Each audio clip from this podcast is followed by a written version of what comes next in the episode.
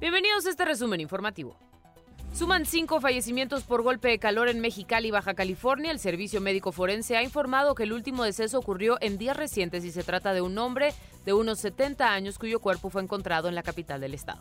Se registra caída de ceniza en casi toda Ciudad de México por la actividad del volcán Popocatépetl desde este viernes. Recuerde seguir las recomendaciones, cubrir depósitos de agua para evitar su contaminación, cierre puertas y ventanas, proteja su nariz y boca y evita hacer ejercicio al aire libre.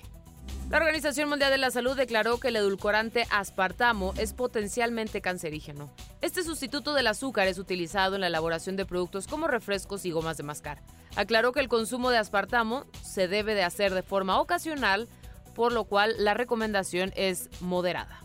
Hasta aquí este resumen de noticias. No olvides seguirnos en nuestras diferentes plataformas, arroba DN40 en Twitter, arroba DN40MX en el resto de las plataformas y así mantenerte informado.